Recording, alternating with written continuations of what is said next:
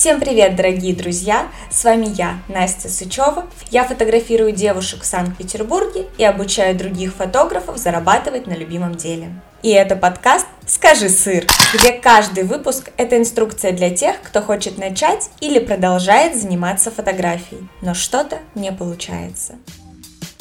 Меня зовут Анастасия Сычева, я женский фотограф. Мой стаж работы уже 7 лет. За это время я провела больше 300 фотосессий. Конечно же, начинала я с того, что фотографировала все подряд. Это были как банкеты, свадьбы. Ну и сейчас я решила, что профессионал, он профессионален в одной сфере. Поэтому решила остановиться на женских студийных съемках. Также я обучаю фотографов. У меня есть наставничество, консультация и гайд по студийному свету.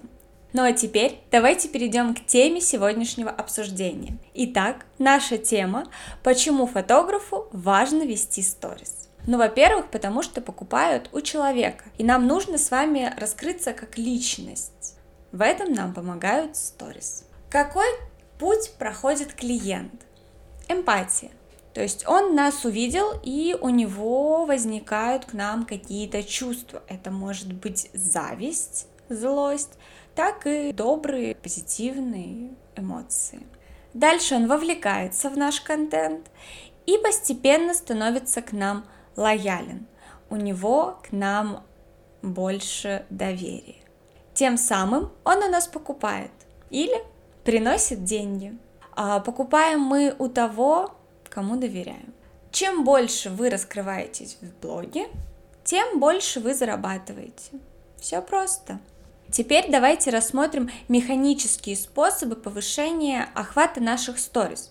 Почему это важно? Потому что нас как личность мы раскрываем именно в сторис. То есть нам важно, чтобы их смотрело как можно больше человек. Ну и, собственно, у Инстаграма есть свои алгоритмы, когда он понимает, интересная наша история или нет, показывать людям ее дальше или нет. У нас есть реакции, опросы, голосовалки, лайки в сторис и ползунки.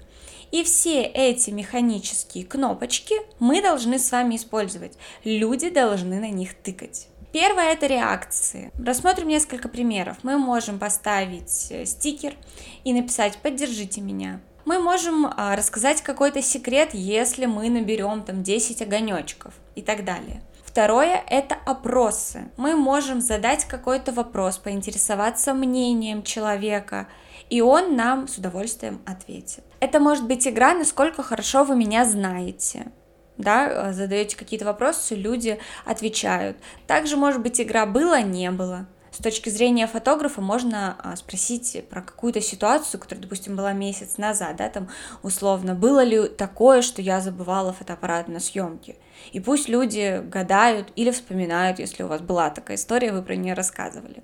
Это может быть игра правда или ложь, когда вы даете несколько фактов о себе, а люди отгадывают, что из этого а, правда, собственно, а что ложь. Обязательно на следующий день расскажите что было правдой, а что ложью, чтобы они понимали, что играют не просто так, потому что им будет интересно узнать правду. Третье — это голосовалки. А здесь мы как фотограф можем предложить а, выбрать, какой кадр лучше. Ну и, конечно же, интрига. Мы о чем-то спрашиваем, не рассказываем, а потом раскрываем во время сторис.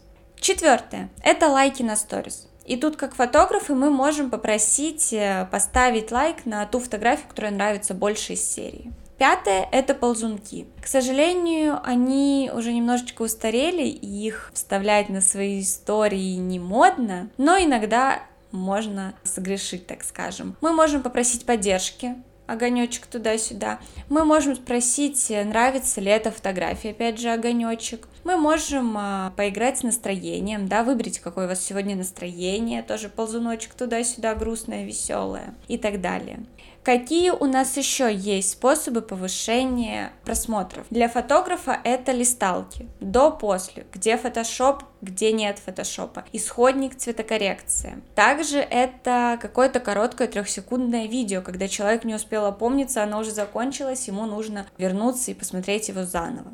Это может быть наоборот длинное захватывающее видео с динамическим монтажом. Очень классно заходит. Самое главное это выкладывать историю с утра, а затем уже в течение дня раскрывать наш сюжет, о чем-то рассказывать, что происходит в течение дня. Первая история должна быть вовлекающей, но, пожалуйста, не забывайте, дальше истории должны быть тоже интересными, иначе какой вообще тогда в этом смысл?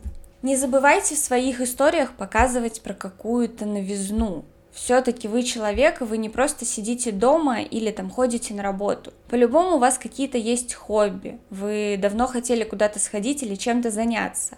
Поэтому Показывайте эти новые места, показывайте свои новые занятия, хобби, пробуйте новые образы. Не знаю, поменяли цвет рубашки новую купили, всегда ходили в черном, а сейчас в розовом.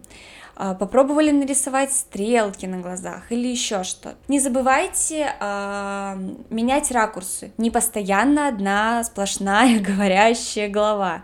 Нет, снимайте себя в полный рост, э, делайте какие-то обзоры, реакции. В общем, экспериментируйте сплошное поле для творчества. Самое главное, это ведите истории как сериал или реалити-шоу. Тут уж кому как удобнее это называть. Так, чтобы люди следили за вами в онлайн-режиме, чтобы им хотелось наблюдать за происходящим, чтобы им хотелось на это отреагировать, чтобы они могли на это как-то повлиять. А в конце дня не забудьте подвести итоги, сделать выводы тоже вместе со своими зрителями. Ну и, конечно, не бойтесь показаться неидеальными. Все мы люди, у всех у нас э, случаются какие-то виденные истории. Расскажите про этот негативный опыт. А, может быть, у вас что-то не получилось на съемке, может быть, вы просто где-то оплошали.